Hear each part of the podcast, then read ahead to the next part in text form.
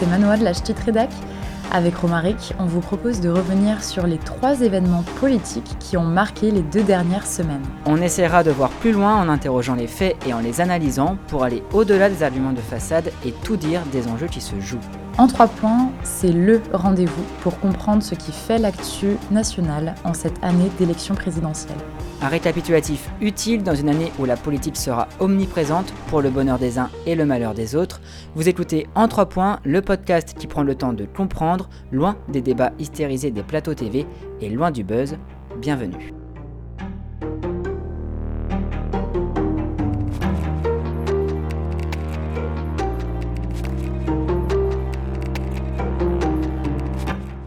Bonjour et bienvenue dans le podcast politique en trois points. Au programme de ce quatrième épisode, retour sur le lancement officiel le 30 novembre dernier de la campagne d'Éric Zemmour à la présidentielle. Avec Romaric, on ira ensuite du côté des républicains avec l'investiture de Valérie Pécresse pour parler plus largement du ou des candidats qui porteront le féminisme en 2022. Notre dernier point du jour sera dédié à la proposition d'une primaire à gauche formulée par Anne Hidalgo le mercredi 8 décembre.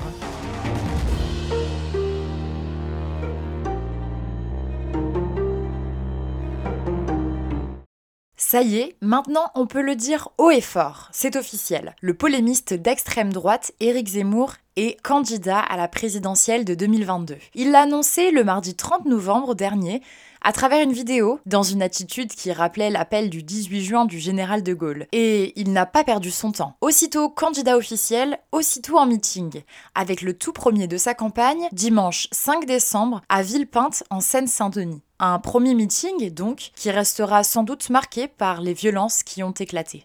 Une société de plus en plus violente, en proie à la délinquance, à l'ensauvagement, c'est le tableau de la France dressé par Éric Zemmour. Il se présente comme le candidat de l'ordre, à même de redresser le pays. Dans le même temps, hein, Éric Zemmour condamne bien moins fermement les agissements violents des groupuscules d'extrême droite qui le soutiennent. Une ambivalence à questionner euh, donc. La campagne présidentielle telle qu'elle a commencé s'annonce particulièrement véhémente. Ce dimanche 5 décembre, Éric Zemmour réunissait ses partisans à Villepinte pour son tour premier meeting de campagne. L'équipe hein, du candidat avait mis les moyens sur la scénographie. L'objectif était de rendre présidentiable le polémiste, amoindrir son côté euh, sulfureux pour élargir son socle électoral. Le meeting n'avait pas encore commencé que les tensions étaient euh, déjà palpables. Des antifascistes ont manifesté en amont pour contrer le candidat euh, d'extrême droite. La police a très tôt dispersé la foule, craignant des affrontements directs entre les militants. Dans la salle, les journalistes font leur travail, couvre le meeting, interroge des partisans. C'est à ce moment que des journalistes de quotidien ont été hués, exfiltrés, avant de pouvoir regagner euh, la salle. D'autres journalistes ont été agressés, certains verbalement, d'autres physiquement. À l'instar hein, de l'équipe de l'émission À l'air libre, une plainte a été euh, déposée, a fait savoir Mediapart. L'AFP, devant ces tensions, a annoncé réfléchir à un dispositif pour mettre en sécurité euh, ses collaborateurs durant ce genre de meeting. Le photographe Elliot Blondet a euh, quant à lui annoncé sur Twitter qu'il a été euh, menacé de mort. Je ne pardonne plus, je tue, lui a euh, lancé un militant d'Éric Zemmour. Les journalistes ont donc été entravés à plusieurs reprises dans leur travail par une foule chauffée à blanc. Le candidat hein, s'en prend aux médias aussi souvent qu'il le peut. En tout, il les a critiqués à 12 reprises durant son discours de Villepinte, le tout avec une rare violence. S'il me déteste, c'est parce qu'il vous déteste. S'il me méprise, c'est parce qu'il vous méprise. Fin de citation. Avec ce discours, hein, le candidat attise la haine que vous, une partie de ses soutiens aux médias. Or, pour certains d'entre eux, la réplique ne peut faire que par la violence. La rhétorique utilisée par Éric Zemmour n'est donc pas de nature à apaiser les tensions. Le nom de son parti en témoigne. Reconquête, ainsi s'appelle-t-il, invocable hein, de l'ordre du militaire. Dans la pensée du candidat, la violence est légitimée, justifiée, car le peuple français serait, selon lui, hein, attaqué par différents ennemis qui considèrent la France comme une terre de guerre. Les Français seraient ainsi victimes, je cite, d'une épuration ethnique violente. Toute cette théorie est à retrouver hein, dans le livre d'Éric Zemmour intitulé Un quinquennat pour rien. Mais la légitimation de la violence par le candidat ne s'arrête pas là. En 2016, à la suite des attentats de Paris, Éric Zemmour Disait au magazine Closer respecter des gens prêts à mourir pour ce en quoi ils croient, ce dont nous ne sommes plus euh, capables. Fin de citation. À la suite de ces déclarations, le parquet de Paris avait annoncé euh, ouvrir une enquête pour apologie du terrorisme. Elle a finalement été euh, classée sans suite. Enfin, pour Éric Zemmour, la revendication des droits des minorités expliquerait in fine la violence, car cette revendication serait elle-même violente. Qui sème le vent récolte la tempête, avait écrit le polémiste. Un argument de nouveau entendu à la suite des violences subies par des militants de SOS Racisme qui avaient tenté lors du meeting de Villepinte un happening pour dénoncer le racisme. Des militants d'Éric Zemmour les ont euh, rués de coups. Dans le lot des agresseurs, des militants appartenant au groupe d'extrême droite identitaire ultra-violent les Zouaves Paris. Ils ont été euh, remerciés par le service d'ordre d'Éric Zemmour. Merci d'être là, hein. sans vous ça aurait été compliqué, vous avez fait le job. De retour dans la salle des militants euh, Ils n'ont eu que ce qu'ils méritaient, le fameux qui sème le vent récolte la tempête. Un discours étonnamment tenu par d'autres politiques, à l'instar du président du Sénat euh, Gérard Larcher. Éric Ciotti apprécie des partisans d'Éric Zemmour, tout comme Valérie Pécresse, ont parlé de provocation. En politique, la violence a toujours accompagné le débat, mais ces dernières années, hein, on constate une nette hausse de celle-ci. Cet été, le président a reçu une gifle d'un militant euh, royaliste.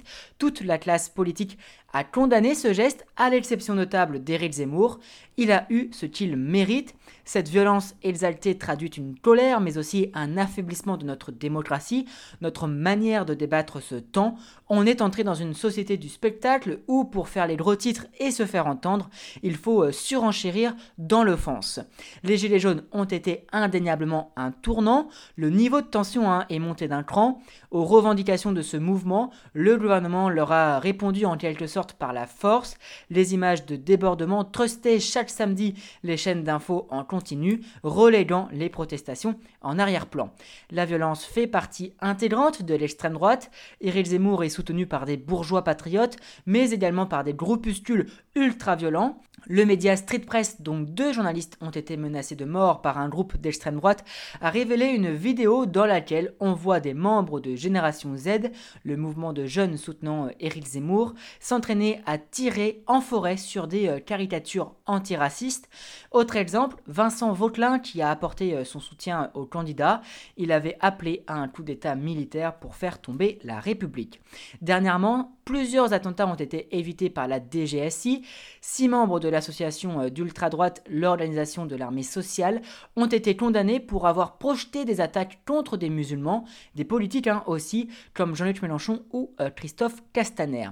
L'ultra-droite française rassemblerait environ 3000 personnes en France. La stratégie de dédiabolisation de Marine Le Pen a euh, quelque peu marginalisé ces groupuscules, les rendant plus menaçants encore.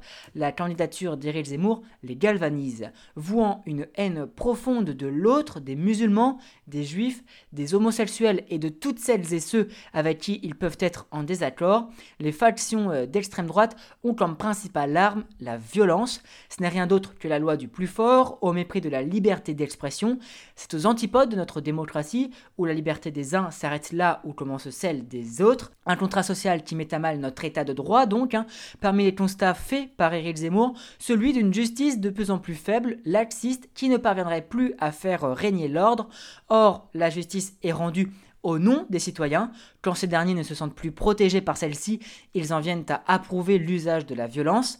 La justice doit donc se montrer solide condamner avec la plus grande fermeté les exactions des groupuscules d'extrême droite et toutes les atteintes aux droits de chacun et chacune, rappeler hein, quelles sont les limites de la liberté d'expression pour ne pas laisser impuni tout acte raciste par exemple. Après les violences commises durant le meeting de Villepinte, le parquet de Bobigny a annoncé l'ouverture d'une enquête. Éric Zemmour souhaite agréger à son projet politique les classes populaires inquiètes de leur déclassement. Cette stratégie avait été menée historiquement par les groupes fascistes aux origines des régimes euh, totalitaires, à la gauche de répliquer euh, politiquement, aux journalistes également de rappeler les faits. En clair, pour 2022, il faut apporter au débat de la raison pour montrer qu'il existe aux problèmes cités une réponse politique, convaincre plutôt que vaincre.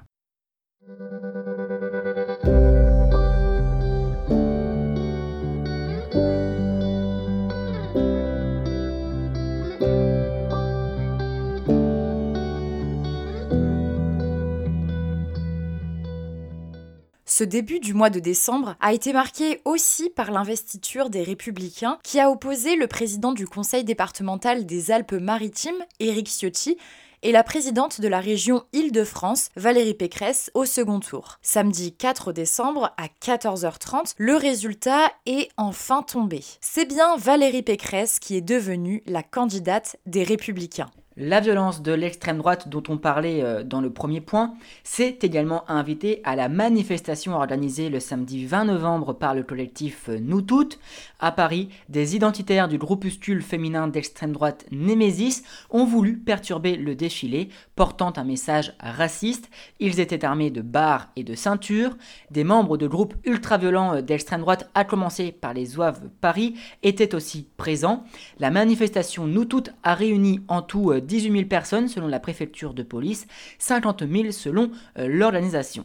Les manifestantes et manifestants ont voulu se faire entendre pour interpeller les candidates et candidats à l'élection euh, présidentielle, leur demander d'en faire plus alors que la situation des femmes peine à s'améliorer. Chaque année, environ 220 000 femmes sont victimes de violences et 94 000 sont violées en France. Depuis le 1er janvier, 108 féminicides ont été euh, recensés par le collectif Féminicide par compagnie ou ex. Assurément, hein, le féminisme sera au cœur du débat durant cette campagne présidentielle. Pour la première fois, c'est une femme qui représentera le Parti des Républicains en 2022, un fait nouveau. Pour autant, faut-il y voir une victoire féministe?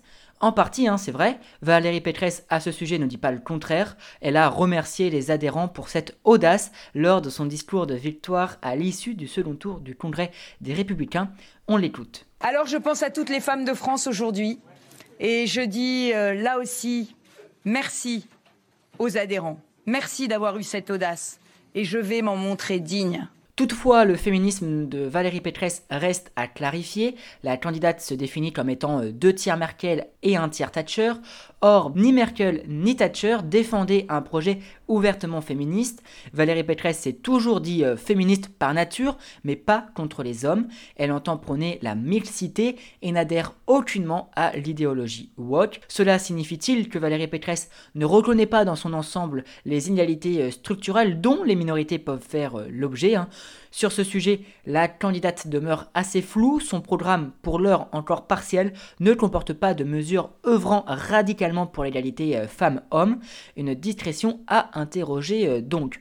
Pour espérer être élue, une candidate doit-elle se faire discrète sur ses combats féministes? La question reste posée, mais cela dit, hein, le choix de Valérie Pécresse est une victoire, car celle-ci n'a pas été élue pour son statut de femme, elle a été choisie en premier lieu pour ses compétences, ce faisant, on ne retire plus aux femmes leur capacité à gouverner, c'est un véritable progrès. Pour 2022, d'autres femmes se sont euh, d'ores et déjà déclarées. Il y a bien sûr Anne Hidalgo, maire de Paris, candidate socialiste, Marine Le Pen également. Hein. Toutes représentent trois grands partis euh, euh, politiques, les républicains, le Parti socialiste et le Rassemblement national.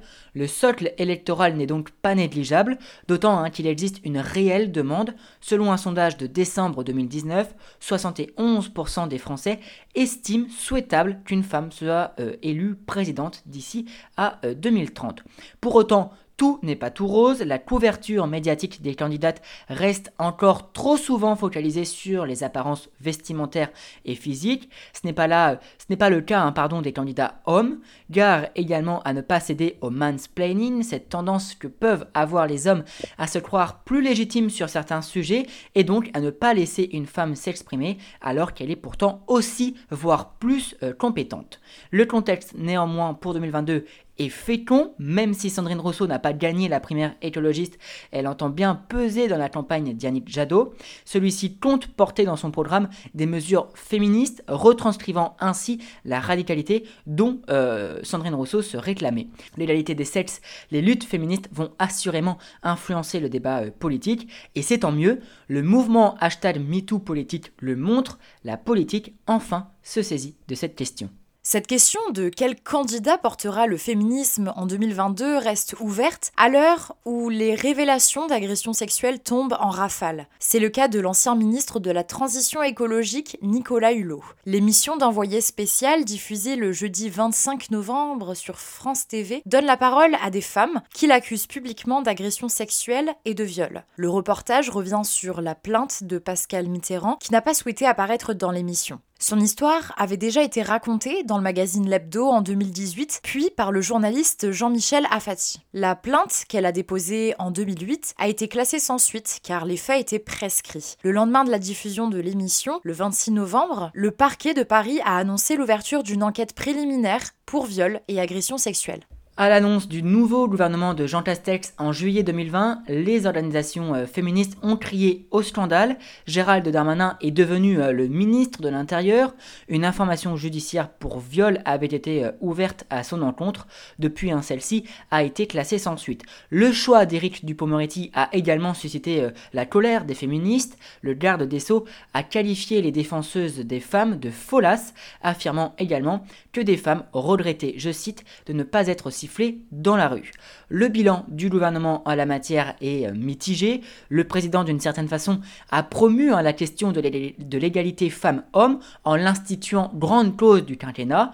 Pour autant, la situation des femmes ne s'est pas euh, tangiblement améliorée. Surtout, des prises de parole ont pu euh, écorner ce discours féministe. Dernièrement, la majorité présidentielle a présenté une proposition de loi visant à allonger la durée légale de l'IVG de 12 à 14 semaines, un progrès pour les droits des femmes, le président n'a jamais euh, caché cependant son opposition à une telle mesure. Pour l'heure, c'est au Sénat euh, d'étudier cette proposition.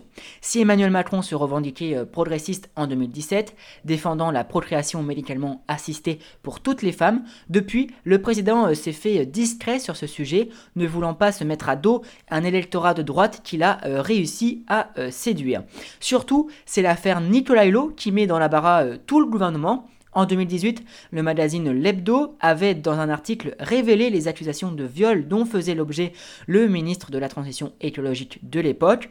Tout le gouvernement avait euh, soutenu le ministre en bloc, le président ayant même déclaré à l'époque prendre cela avec, je cite, une sérénité de marbre. En 2021, un documentaire d'envoyé spécial apporte de nouveaux témoignages. Le gouvernement se doit donc de justifier son soutien aveugle apporté à Nicolas Hulot euh, quelques années plus tôt. Emmanuel Macron a réagi, sortant du silence, adoptant une nouvelle fois le en même temps.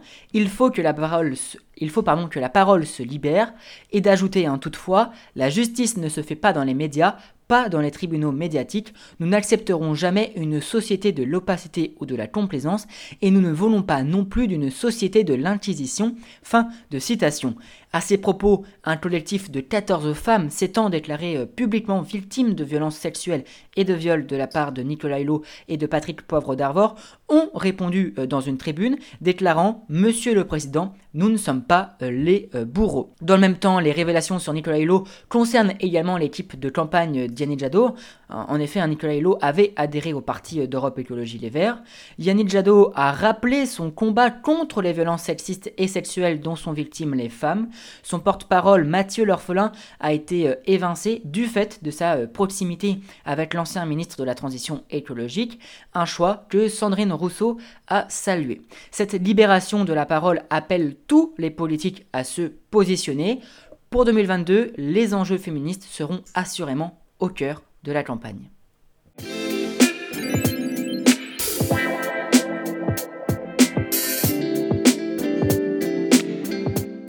La maire de Paris et candidate du Parti socialiste pour la présidentielle de 2022, Anne Hidalgo, était l'invitée du journal du 20h de TF1 ce mercredi 8 décembre. L'occasion, pour elle, de faire une proposition, celle d'organiser une primaire de la gauche. Alors qu'elle peine dans les sondages après trois mois de campagne, cantonnée autour de 4 ou 5% des intentions de vote, cette proposition n'est absolument pas anodine. Serait-elle une proposition de la dernière chance pour la candidate socialiste? En effet, elle n'était pourtant pas du tout favorable à une primaire au sein du PS il y a quelques mois. Et encore ce mercredi matin, sur France 2, elle disait qu'une union à gauche ne fonctionnerait pas et serait perçue comme artificielle, selon ses dires. Alors que ces sept candidats rassemblent moins de 25% des intentions de vote, Anne Hidalgo entend réagir en réaffirmant une union solide de la gauche. Cette gauche fracturée qui aujourd'hui désespère nos concitoyens doit se retrouver et se rassembler pour gouverner,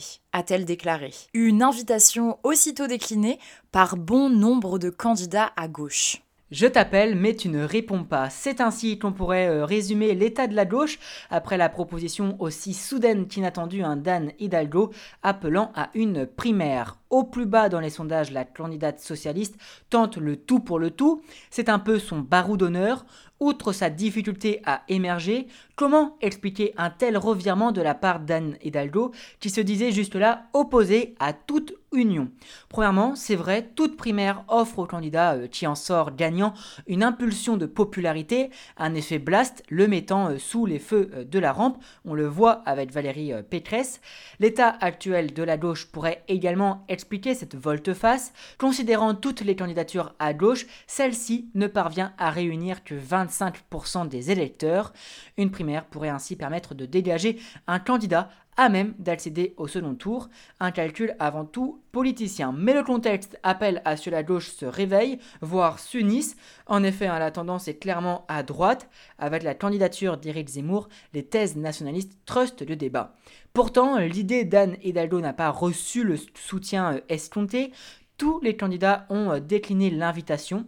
Toutefois, la candidate socialiste, avec cette proposition, peut se féliciter d'avoir appelé chacun et chacune à se positionner. Surtout, Anne Hidalgo a remis euh, au centre de la discussion la question d'une union, union euh, réclamée par 66% des sympathisants de gauche. Yannick Jadot est le candidat le plus scruté. L'écologiste a refusé catégoriquement cette idée hein, de primaire. Le candidat rappelle qu'il avait déjà œuvré à l'élaboration d'un programme commun il y a quelques mois, réunissant les différents chefs de parti à gauche. Sans résultat, là encore, le Parti socialiste à cette époque n'avait pas été nécessairement conciliant, voulant à tout prix se refaire une santé avec un candidat en 2022, mais le choix d'Anne Hidalgo n'a pas permis aux socialistes de se faire entendre. Devant ce constat, ils se retrouvent à réclamer une union à quelques mois de la présidentielle. C'est ce que critique Jean-Luc Mélenchon hein, qui euh, refuse de offrir une sortie de secours en euh, acceptant cette idée euh, de primaire. Alors, tout espoir d'union est-il vain? Cette séquence a au moins le mérite de euh, le démontrer. François Hollande y est allé de son euh, commentaire. Pour lui, une union ne peut se faire qu'avec un programme commun. Or, la gauche est faite de multitudes de sensibilités. Il y a clairement euh, deux camps qui se euh, dégagent, la gauche social-démocrate, autrement dit le Parti socialiste, et la gauche de Jean-Luc Mélenchon, plus radicale, moins européenne aussi, hein, un schisme qu'une primaire ne peut effacer. Le calcul, à vrai dire, n'est pas le bon. Ce n'est pas en appelant à l'union hein, que le Parti socialiste freinera sa chute. Plus que jamais, le parti doit redéfinir son identité, son projet politique. Le mandat de François Hollande a enfoncé un coin parmi les électeurs. En cause, un programme jugé trop libéral, loin des principes socialistes de Jean Jaurès. Celles et ceux qui étaient d'accord avec cette politique ont fini en 2017 par voter Emmanuel Macron. Depuis, ces derniers peuvent être déçus d'un tournant à droite pris par le président. Le Parti socialiste avait fait en 2017 le choix hein, de euh, Benoît Hamon. Résultat, à peine 6% au premier tour de la euh, présidentielle. Mais c'est surtout parce qu'Emmanuel Macron a siphonné l'électorat avec la politique libérale menée par François Hollande. Jean-Luc Mélenchon compte bien récupérer les électeurs de Benoît Hamon, pas forcément en accord avec son projet, mais qui, faute de mieux, se rangent derrière euh, le leader de la France insoumise afin d'espérer voir la gauche triompher. Le Parti socialiste ne doit pas défendre l'idée d'une primaire, car ce serait fuir son impératif de survie, retrouver des lignes claires capables de se présenter contre le macronisme, mais également contre la gauche mélanchoniste. L'hypothèse Christiane Taubira est une petite musique que l'on entend avec de plus en plus d'intensité. L'ancienne garde des Sceaux euh, sous François Hollande est appréciée des électeurs de gauche. Toutefois, est-ce avec elle que le Parti euh, socialiste renaîtra à la vie? Pas sûr. Sa candidature permettra euh, toutefois au parti de ne pas se ranger derrière les euh, écologistes. Une union avec les Verts serait un ultime recours qui pourra définitivement signer l'arrêt de mort du PS. Tout cela n'est que tambouille politicienne. Les électeurs et électrices n'ont cure de ces euh, tractations d'arrière-boutique. La primaire exigée par certains d'entre eux n'est en réalité qu'un appel au sursaut pour une gauche forte. C'est peut-être là qu'une union entre les socialistes et les Verts prend tout son sens. C'est en tout cas ce que euh, Yannick Jadot compte faire valoir. Pourtant, parmi son équipe, tous ne soutiennent pas l'idée d'un ralliement avec les socialistes. C'est le cas de l'eurodéputé écologiste David Cormand, pour qui les voix ne s'additionnent pas. La campagne d'Yannick Jadot, pour certains, ronronne. Le candidat a peine à se faire entendre. Un ralliement des socialistes donnera-t-il un coup de collier à la candidature des Verts? Pour le moment, la question de l'union à gauche, c'est de savoir si moins et moins, ça fait plus.